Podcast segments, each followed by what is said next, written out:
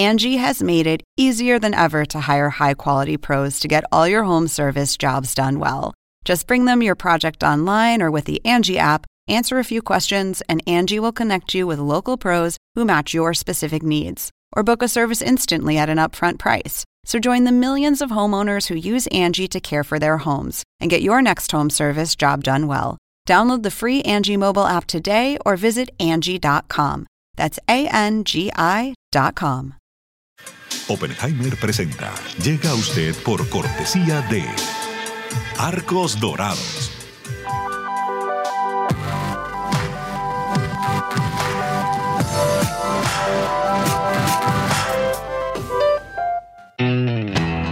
Es más que una universidad. Es vivir una experiencia única de aprendizaje. Es tu tiempo de vivir. UAD Experience.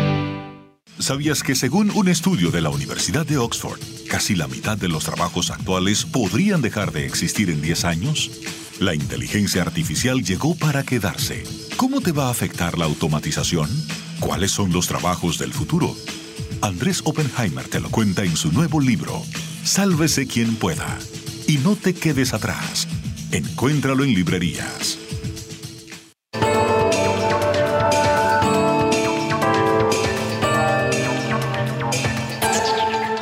Hola, soy Andrés Oppenheimer. La pregunta que muchos nos estamos haciendo estos días. ¿Se suicidó la oposición venezolana? Durante la fiesta de fin de año, la Asamblea Nacional de Venezuela, de mayoría opositora, decidió terminar con la así llamada presidencia interina de Venezuela que presidía Juan Guaidó, que había sido reconocida por unos 50 países, incluyendo Estados Unidos y los países de la Unión Europea. Como muchos recordarán, después de considerar que la reelección del presidente Nicolás Maduro en el 2018 había sido totalmente fraudulenta, un chiste, las principales democracias de Occidente habían declarado a Maduro como un presidente ilegítimo y habían reconocido a Guaidó como el presidente encargado de Venezuela. Y después, más tarde, el régimen de Maduro eligió su propia asamblea oficialista en unas elecciones en que no participó la oposición porque las consideraba no libres sino justas. Y ahora, los diputados de la asamblea opositora, que se reúnen en forma clandestina o semiclandestina por Zoom, el 30 de diciembre esta Asamblea Nacional Opositora votó por mayoría poner fin al gobierno interino de Guaidó y eligieron a la diputada Dinora Figuera, que vive en España, como su nueva presidenta. ¿Cómo se explica esa decisión? ¿Acaso no sabían los legisladores opositores que, aunque el presidente interino no había logrado restaurar la democracia, era la figura reconocida por Estados Unidos y por Europa como el referente oficial de la oposición venezolana?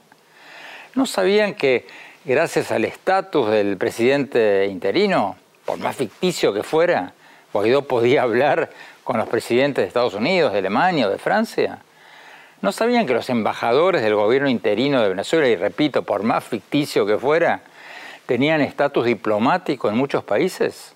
¿No sabían que una dirigencia opositora en Venezuela puede ser más efectiva que una dirigencia opositora en el exilio, porque mientras Guaidó vive en Venezuela, donde ha sido hostigado muchas veces por las fuerzas del régimen, tanto la nueva presidenta de la Asamblea Nacional como las dos vicepresidentas viven en el exilio. Bueno, hoy le vamos a hacer todas estas preguntas a Dinora Figuera, la nueva presidenta de la Asamblea Nacional de Venezuela.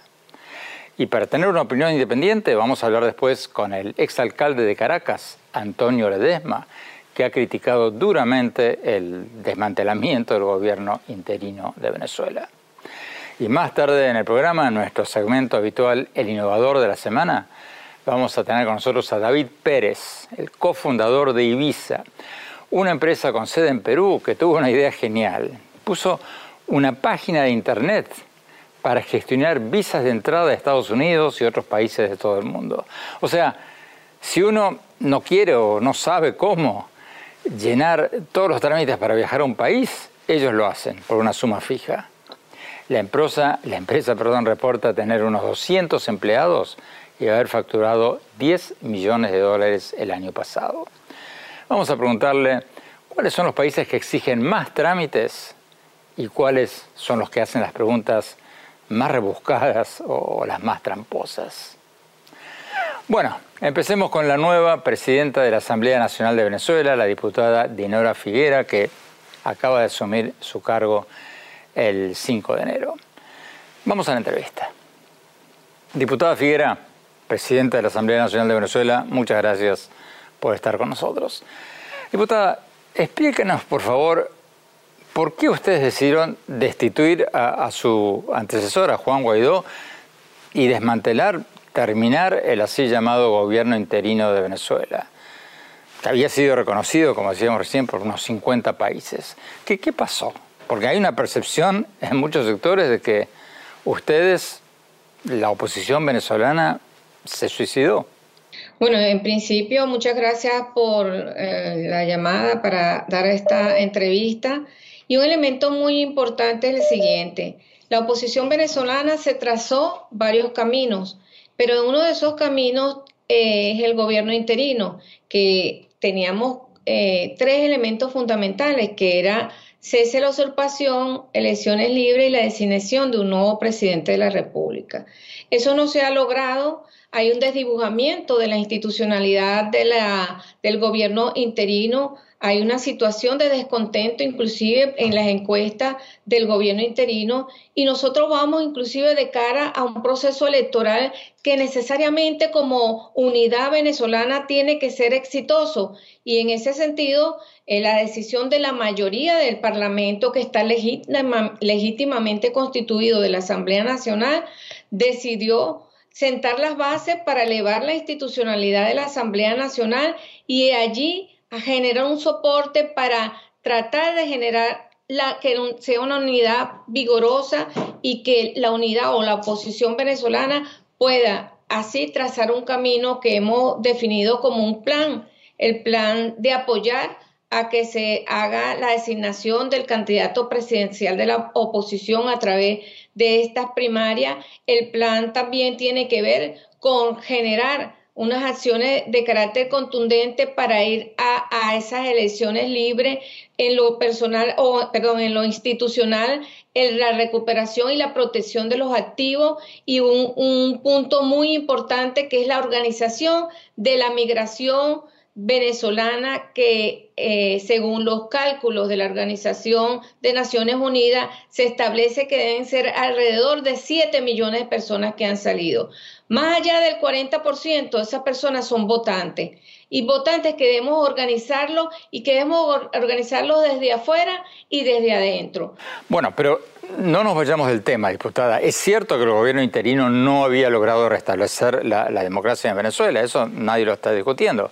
Pero cierto es que ese gobierno interino era reconocido como tal por Estados Unidos, por Alemania, por Francia y por muchos otros países. Unos 50 países llegaron a reconocerlo en un momento.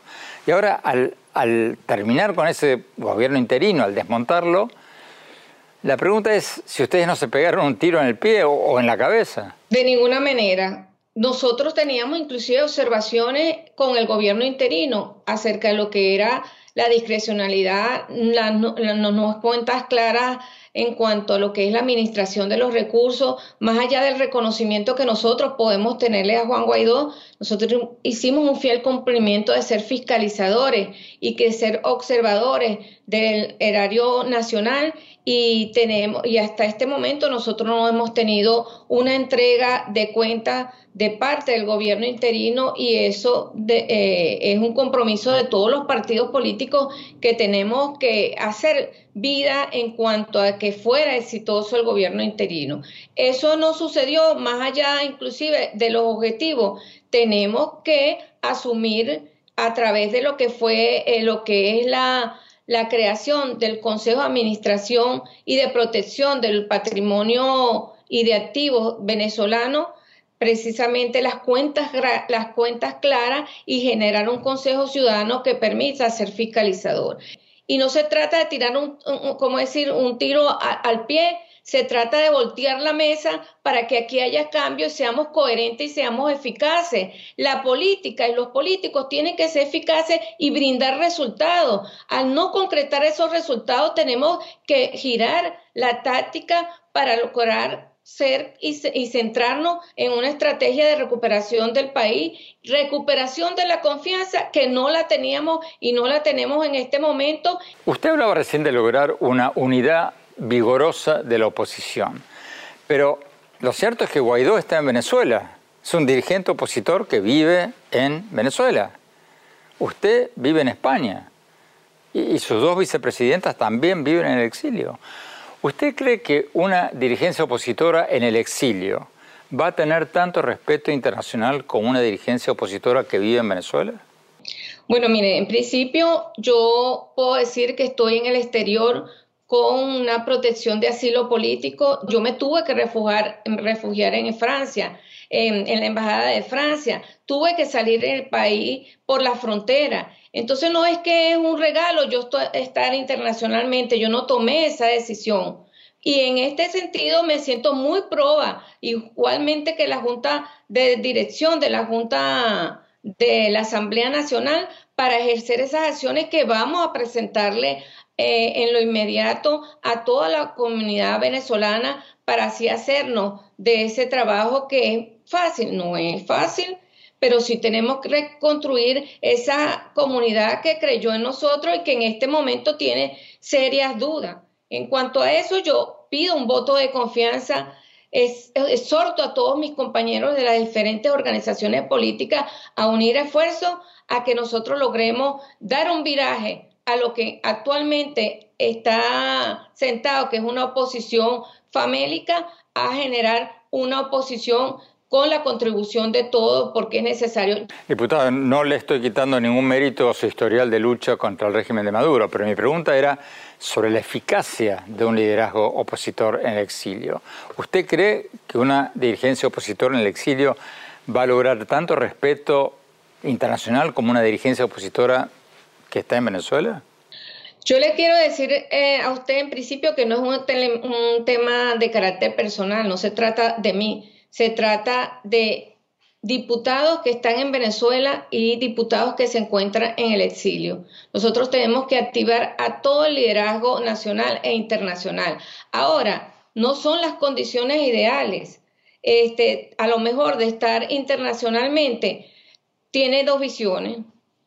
Son dos visiones porque estando en Venezuela, Juan Guaidó, al que, al que reconozco su trabajo, no logró los objetivos. Y por eso que digo, hay que dar un gran viraje a que seamos efectivos y no de carácter solamente institucional de la Asamblea Nacional. Tenemos que ir a un corte. Cuando volvamos, vamos a preguntarle a la nueva presidenta de la Asamblea Nacional Opositora de Venezuela cómo piensan elegir un candidato unitario de oposición para las elecciones del 2024 y si cree que Maduro va a permitir una elección más o menos libre o medianamente libre. No se vayan, ya volvemos.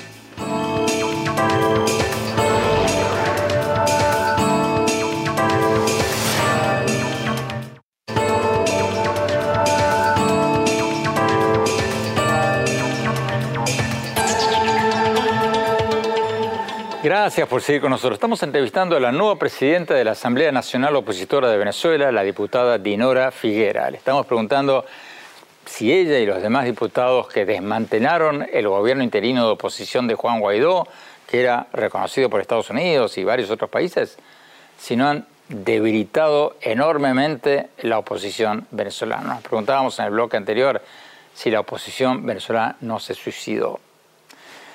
Sigamos con la entrevista. Diputada, ¿Qué va a pasar ahora con las embajadas que tenía el gobierno interino de Juan Guaidó? Porque los embajadores del gobierno interino tenían estatus diplomático en Estados Unidos y, en otros países, los, los, recibían los cancilleres. Ahora que ustedes han desmantelado ese gobierno interino, ¿cómo van a recuperar esos canales de presión o de comunicación diplomática? Bueno, en principio les quiero decir lo siguiente, yo que vivo en el exterior.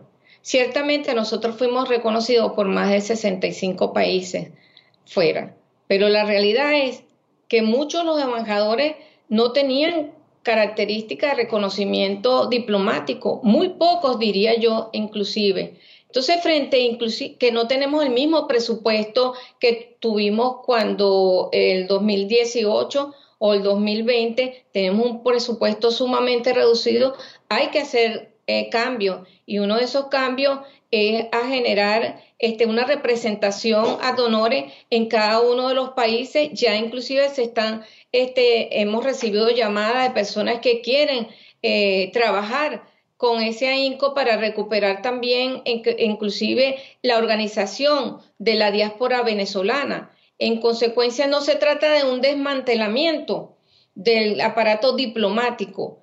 Usted ha dicho que la nueva Asamblea, bajo su dirección, se va a concentrar en organizar elecciones primarias dentro de la oposición para elegir un candidato o una candidata unitario de la oposición. ¿Cómo lo van a hacer?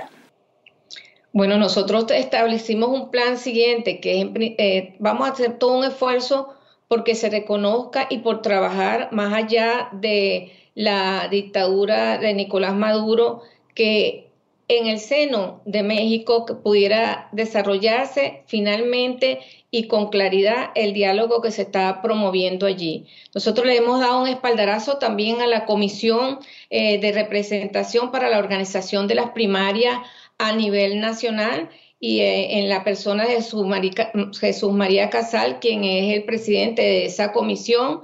Hemos establecido también un trabajo de organización internacional con las diferentes eh, diáspora política, militantes de partidos políticos eh, fuera de, Venezuela y por supuesto dentro de Venezuela. Y además dentro de este tema fundamentalmente, y es una responsabilidad de todos, no es de la Asamblea Nacional, pero nos involucramos porque es evidente la situación que existe allí, hacer de la unidad la posibilidad de un encuentro y eso es un desafío que tenemos todos. Este, insisto, no es un tema eh, caprichoso de que nosotros actuamos, se trata de la mayoría del Parlamento venezolano que toma una decisión y que nosotros asumimos con total interés y responsabilidad y que esperamos que los resultados, sin duda alguna, por la, la urgencia que tiene Venezuela de hacer un cambio en su modelo político, económico y social, a girar a través de unas elecciones una Venezuela libre y de todos los venezolanos. ¿Usted cree diputada presidenta de la Asamblea Nacional que Maduro va a permitir el voto de, por ejemplo, los millones de venezolanos en el exilio si hace elecciones en el 2024? Estamos luchando y trabajando para ello, o sea, no porque nosotros sepamos que la dictadura va a hacer todas las elecciones, creo que hay que levantar la bandera de la organización, la bandera de la credibilidad, la bandera de recorrer y vincularse con la gente. Y eso es un camino que el cual no eludimos, es un camino que queremos transitar y lo hacemos con la certeza de que vamos a estar comprometidos. ¿Tenemos debilidades? Claro, hay una población que está viviendo en el exterior, la diáspora, tratando de ganarse la vida, a veces no tiene tiempo para ello. Pero cuando yo, por ejemplo, que soy médico venezolana y trabajo cuidando a una señora mayor o cuando veo a un joven venezolano entregando una paquetería en todas las casas en vez de estar en una universidad o en vez de estar estudiando, eso a mí me compromete. O sea, porque yo quiero un progreso para mi país. Pero, diputada, eh, vuelvo a mi pregunta inicial. Los venezolanos que quieren un regreso a la democracia, ¿van a abrazar a una dirigencia opositora que vive en el exilio? ¿No le permite esto decir a Maduro y a su gobierno que esta gente está afuera, que no sabe lo que está pasando en el país? Es que no se trata de una dirigencia en el exterior. Hay una dirigencia en Venezuela. Hay un movimiento estudiantil, hay jubilados y pensionados. Nosotros tenemos que trabajar con los, eh, con los trabajadores, valga la redundancia, tenemos que trabajar con los campesinos, tenemos que sensibilizar en cada uno de, las de, las, eh, de los estados venezolanos. No se trata de tres eh, diputadas en el exilio que van a hacer la política venezolana, no. Se trata de actores políticos que están en Venezuela y fuera de Venezuela, de la oposición venezolana que están actuando sobre la base de un plan para un cambio y en eso yo estoy inscrita, sí, en lo personal, y estamos inscritas la diputada que ejercemos funciones como directiva de la Asamblea Nacional. Diputada Dinora Figuera, presidenta de la Asamblea Nacional Opositora, muchísimas gracias por esta entrevista. Tenemos que ir a un corte. Cuando volvamos, vamos a hablar con otra figura de la oposición venezolana que tiene una visión diferente sobre lo que acaba de ocurrir dentro de la oposición venezolana, con el ex alcalde de Caracas, Antonio Ledesma. No se vayan, ya volvemos.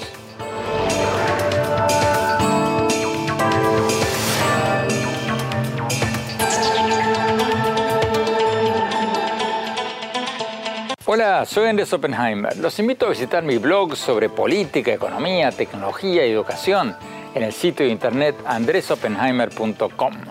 Si se registran ahí, les vamos a mandar por email un extracto de mi libro Sálvese quien pueda, sobre cuáles son los trabajos que tienen más futuro. Los espero.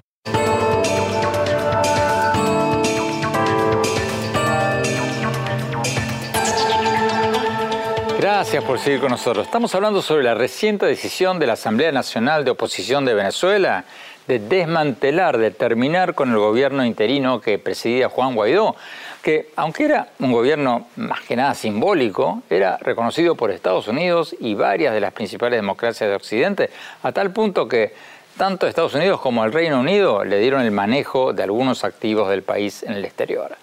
Vamos a hablar con el exalcalde de Caracas, Antonio Ledesma que no era un aliado político de Guaidó, pero que no está de acuerdo con el desmantelamiento del gobierno interino que precedía Guaidó. Vamos a la entrevista. Antonio Ledesma, muchísimas gracias por estar con nosotros. Hablemos un poco de lo que acaba de pasar con la decisión de la Asamblea Nacional opositora de dar por terminada la figura del gobierno interino que presidía Guaidó. Acaba la pregunta. ¿Se suicidó la oposición venezolana? Sin duda alguna. Creo que se pusieron el lazo al cuello y hacen un trabajo con doble servicio. Primero, le sirven en bandeja de plata la cabeza del interinato a Nicolás Maduro, que es el dictador de Venezuela, porque al fin y al cabo el gobierno interino que presidía Juan Guaidó era una figura simbólica, era el hilo, un delgado hilo que mantenía eh, la posibilidad de un reconocimiento internacional y colocaba en el dilema a gobiernos del mundo libre, Alemania, Francia, Inglaterra, Estados Unidos, a optar entre uno de los dos gobiernos, el ilegítimo que encabeza Maduro desde 2018 y el insurgente que representaba a Guaidó. Por otra parte, le hace un servicio a gobiernos como el de Estados Unidos, que ya de hecho venían entendiéndose tras bastidores con el dictador Nicolás Maduro, con las falsas premisas de que en Venezuela van a encontrar el recurso energético que ahora hace, hace falta como consecuencia de la crisis que en ese sentido se ha originado desde que Rusia inició la guerra contra Ucrania, o que van a detener eh, la diáspora, esa diáspora que protagonizan miles de seres humanos que huyen despavoridos de la tragedia de Venezuela Usted fue muy crítico, si mal no recuerdo, del expresidente interino Guaidó. Eh, ¿Qué piensa que, pasó? O sea, ¿cómo explicar a quienes no siguen la política interna venezolana día a día por qué la oposición tomó este paso que usted y otros definen como un suicidio político? Porque se están, se están privilegiando los intereses grupales. Juan Guaidó, eh, como presidente interino, terminó siendo secuestrado por un cuarteto dirigencial que simplemente buscaban provecho para sus propios intereses individuales o grupales y se dejó de lado el mantra que el propio Guaidó había popularizado y había sido aceptado no solamente por los venezolanos, sino por la propia comunidad internacional, cuando eh, entonaba ese cántico que resumía tres líneas de acción. Eh, gobierno de transición, elecciones eh, libres después de haber cesado la usurpación. Lamentablemente, el régimen de Maduro, asesorado por los cubanos, que son los que cortan el bacalao en Venezuela, eh, desarrollaron una estrategia de infiltración. Y esa es la realidad, aunque me duela decirlo, pero no puedo estar eh, con usted aquí dorando la píldora, edulcorando el discurso. La verdad es que el régimen de Maduro ha logrado infiltrar a factores de la oposición y tiene algunos factores bailando al ritmo que impone la partitura de la dictadura. y por eso lamentablemente hemos desaprovechado una de las más formidables oportunidades que hemos tenido, no solo por el liderazgo que llegó a tener Guaidó en Venezuela y el respaldo que logró acaudalar a su alrededor, sino por el reconocimiento que también recogió a nivel internacional cuando 60 gobiernos del mundo libre estaban reconociendo y apoyando su agenda de lucha. La nueva presidenta de la Asamblea Nacional y las dos vicepresidentas son todas dirigentes que viven en el exilio. Guaidó dirigía la Asamblea y el gobierno interino estando en Venezuela. ¿Eso no le va a quitar fuerza política al liderazgo opositor? Sin duda alguna. Y por eso nosotros nos opusimos a ese cambio de timón. Eh, mal que bien, Guaidó estaba dentro del país, estaba dando la cara dentro del país, más allá de sus errores, de sus equivocaciones él ha venido asumiendo esa responsabilidad.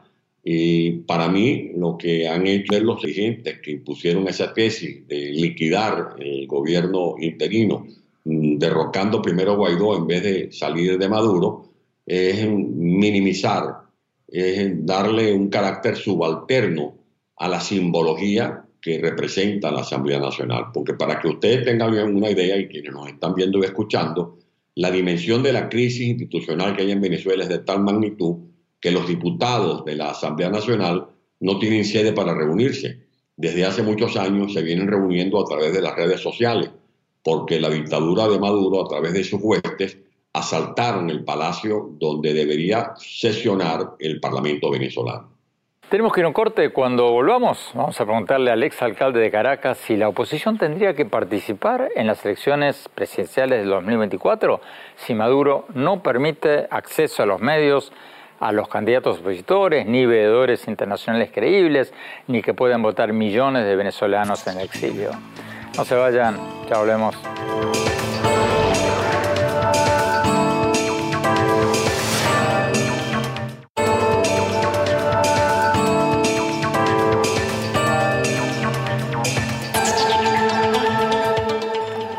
Gracias por seguir con nosotros. Estamos hablando sobre la reciente decisión de la Asamblea Nacional Opositora de Venezuela de desmantelar, terminar, acabar con el gobierno interino que presidía Juan Guaidó, que aunque, como decíamos antes, era un gobierno más que nada simbólico, era reconocido por Estados Unidos y varias de las principales democracias de Occidente. Sigamos hablando con el exalcalde de Caracas, Antonio Ledesma. Sigamos con la entrevista. Señor Ledesma, el régimen de Maduro ha convocado elecciones para el 2024, para el año que viene. ¿Usted cree que hay posibilidades de que Maduro permita elecciones libres, con acceso de eh, los dirigentes del candidato opositor a los medios, con observadores internacionales creíbles? ¿Es posible eso? Nosotros hemos venido participando en más de 12 diálogos y hago este comentario porque me parece muy importante su interrogante para que quienes nos ven y escuchan sepan que no es cierto eso de que los venezolanos somos reticentes a dialogar o a participar en elecciones para procurar una salida civilizada o por la vía electoral. Repito, hemos incursionado en 12 jornadas de diálogo. Para quienes me ven y escuchan sepan, no es lo mismo ni siquiera la dictadura de Pinochet. Pinochet se queda como un niño de pecho en comparación con esta corporación criminal que funciona en Venezuela.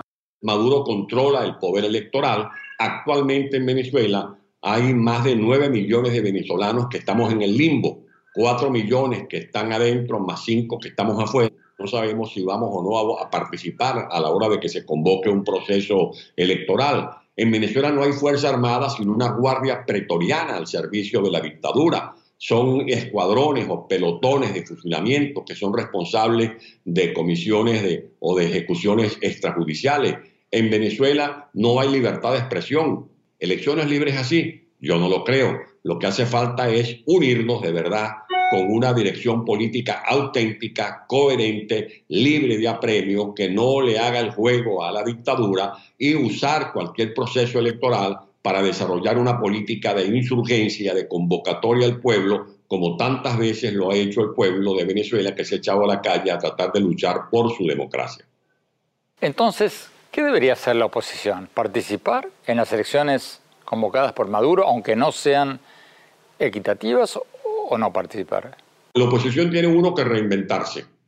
eh, aprovechar esta crisis para buscar una solución a, varios problemas. Uno de ellos es la desconfianza. Actualmente, el señor Oppenheimer, eh, la ciudadanía de Venezuela tiene mucha frustración, un sentimiento de desazón que le lleva a creer o a concluir que todos los dirigentes políticos de Venezuela forman parte de una parranda de sinvergüenza en los que no vale la pena creer. Es importante reinventarse.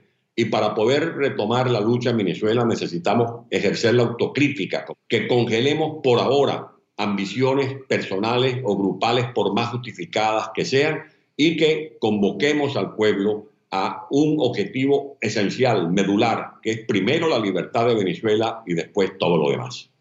Muchísimas gracias, exalcalde de Caracas, Antonio Ledesma. Tenemos que ir a un corte. Cuando volvamos, vamos a nuestro segmento habitual, El Innovador de la Semana. Vamos a tener al cofundador de una plataforma para gestionar visas a cualquier país del mundo. Una idea fascinante que le está yendo bastante bien. No se vayan, ya volvemos.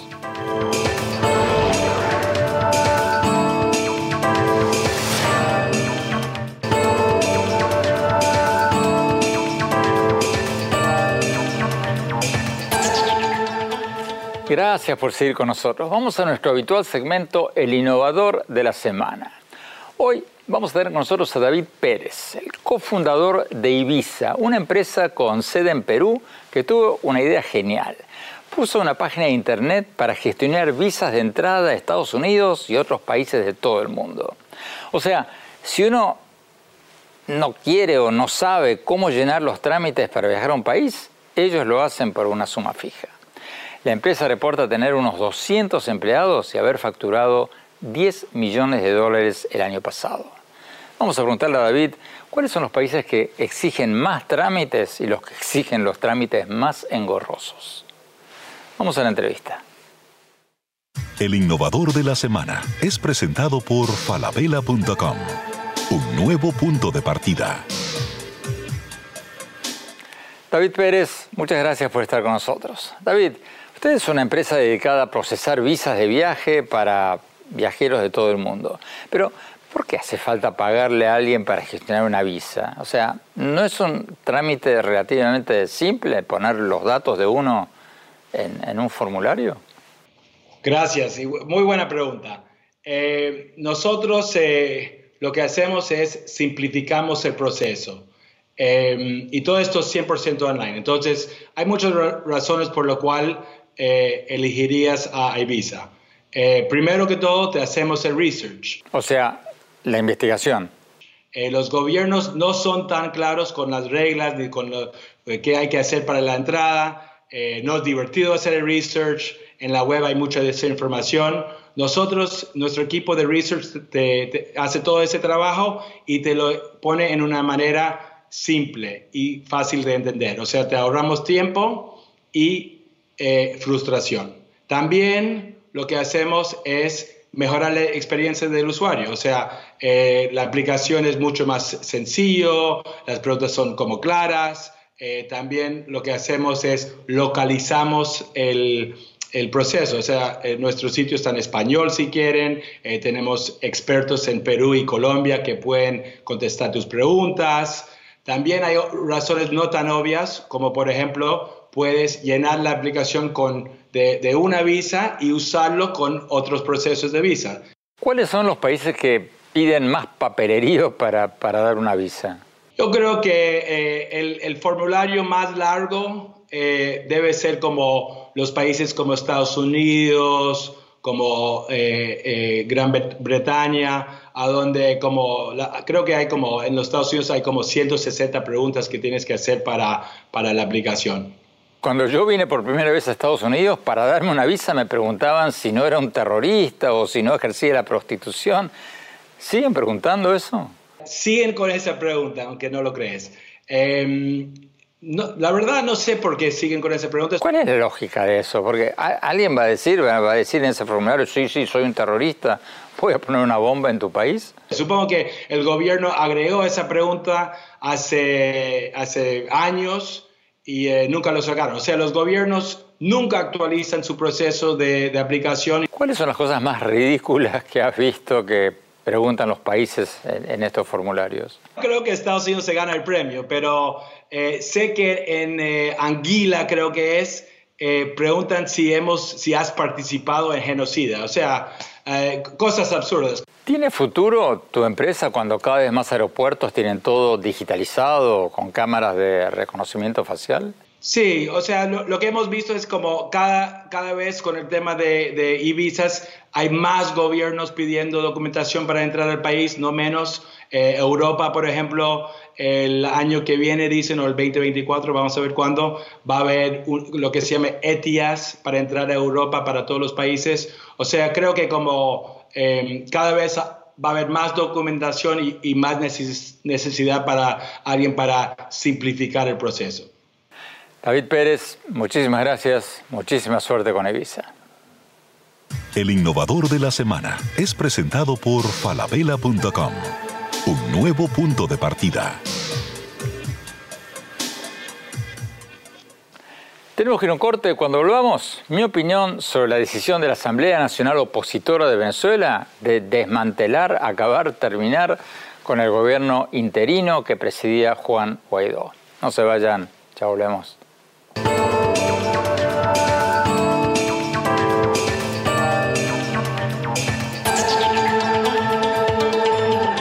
falabella.com la calidad la dejamos en manos de expertos. Creo que hemos encontrado el Santo Grial 3.0.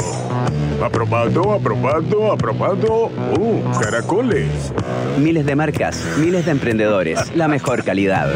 Todo lo que necesitas está en el nuevo falabella.com. Descarga la app.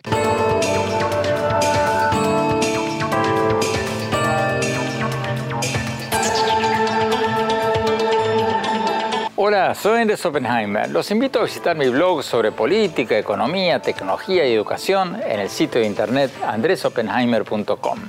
Si te registras ahí, te vamos a mandar por email un extracto de mi libro Sálvese quien pueda, sobre cuáles son los trabajos que tienen más futuro. Te espero.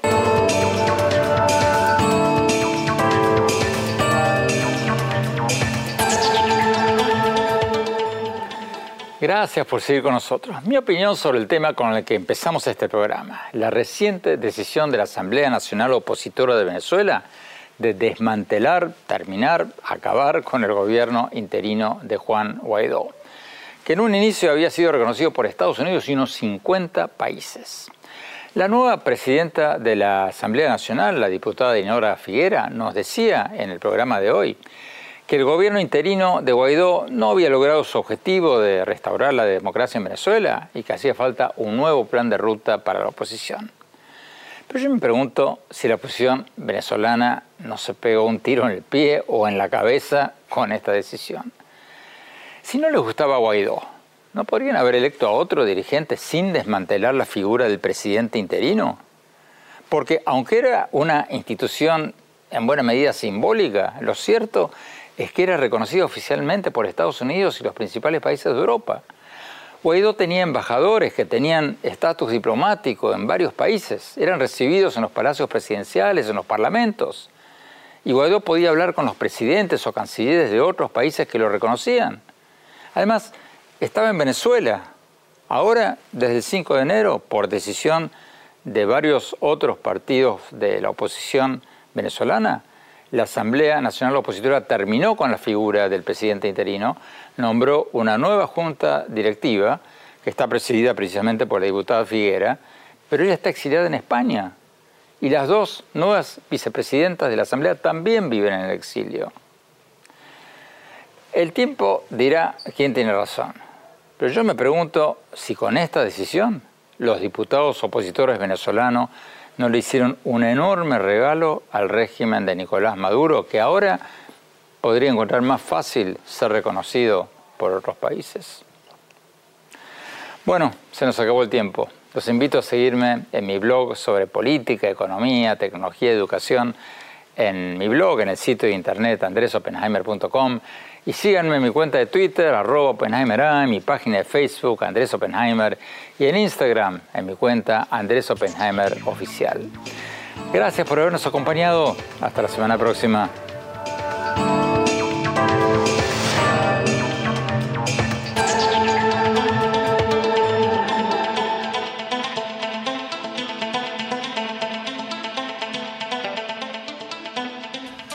Oppenheimer presenta. Llega a usted por cortesía de Arcos Dorados.